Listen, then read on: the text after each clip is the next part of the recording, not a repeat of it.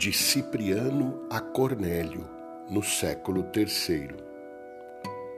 Por isto, como podemos, irmão caríssimo, pela mútua caridade que nos une, nós vos exortamos a não esmorecer, nos jejuns, nas vigílias e orações com todo o povo.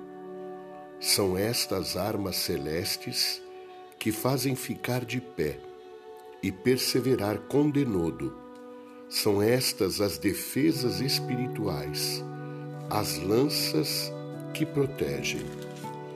Lembremo-nos um do outro, concordes e unânimes, mutuamente oremos sempre por nós, suavizando as tribulações e angústias pela caridade recíproca.